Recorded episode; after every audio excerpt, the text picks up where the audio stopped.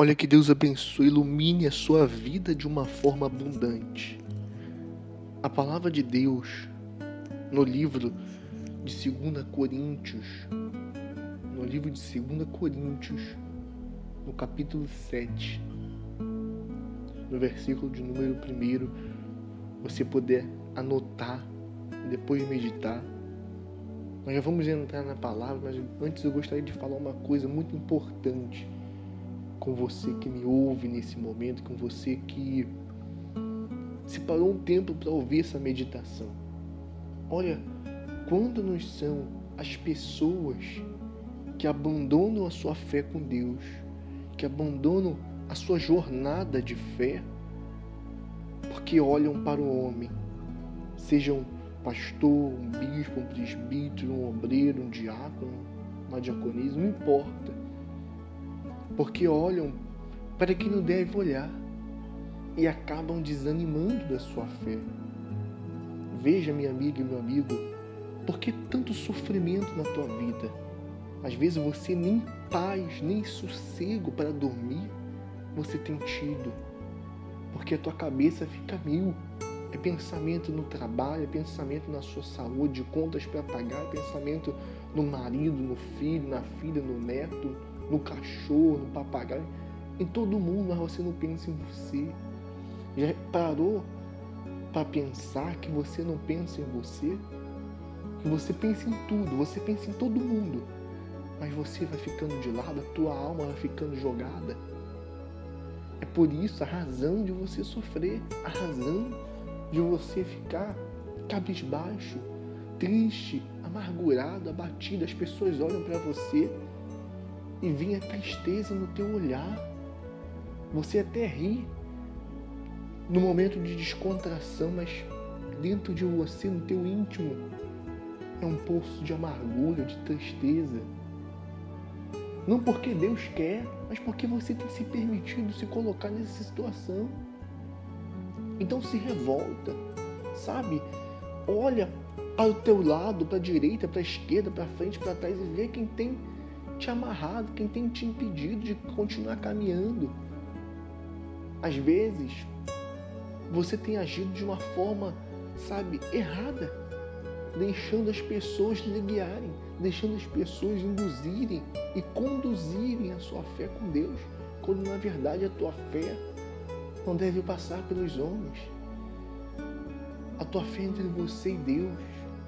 Então pare com esse negócio de seguir as pessoas de seguir um, de seguir outro, por isso você não é definido na sua fé.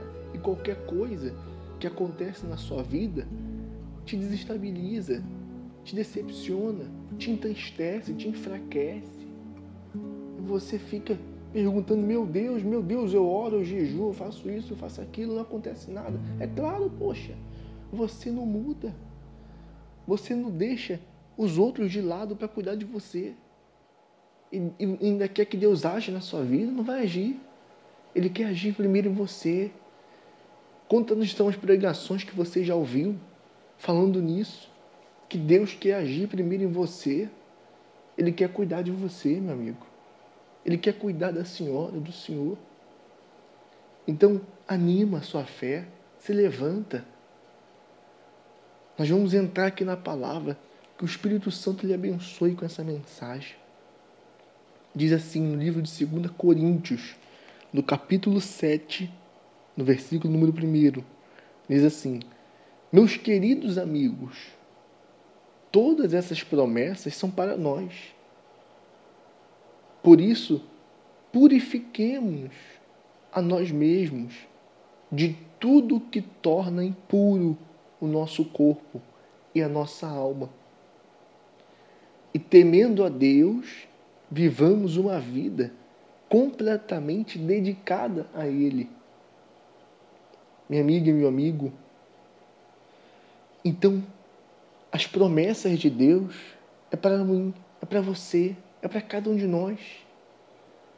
Mas para que elas se cumpram na nossa vida, está aqui o segredo: se purificar de tudo que nos impede de ter um coração puro, uma alma pura, uma mente blindada por Deus.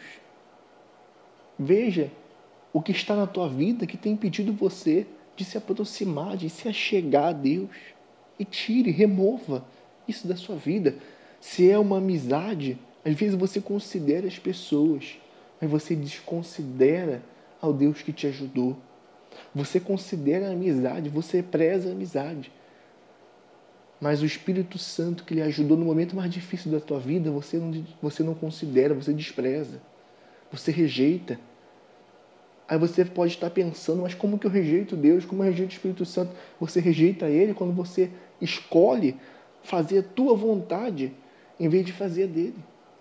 Está aqui a palavra de Deus. Diz aqui, ó.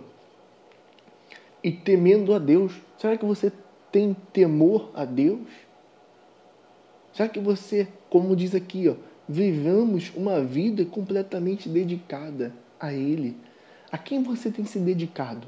A quem tem dedicado o seu tempo? A quem tem dedicado a sua atenção?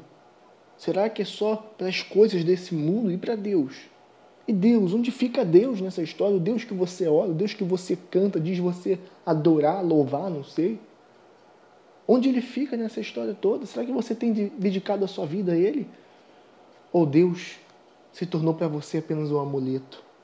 Será que Deus se tornou para você apenas uma historinha? Né? Na história é um velho de barba branca, de cabelos brancos. Deus, minha amiga e meu amigo, Ele está aí do teu lado. Assim como Ele está aqui comigo, Ele está aí contigo. Basta você querer mudar para Ele transformar a tua vida por inteiro. Deus, Ele não muda a vida de ninguém pela metade. E Ele não faz nada cair do céu, não. Ele trabalha com cooperação. A fé é uma ação. Se você diz ter fé, mas não age, então você não vai ver Deus reagir na tua vida. Você pode orar, você pode clamar e, e suplicar a Deus com a palavra na mão, dizendo que está escrito, mas não vai se cumprir porque você não obedece, porque você não toma a atitude que tem que tomar.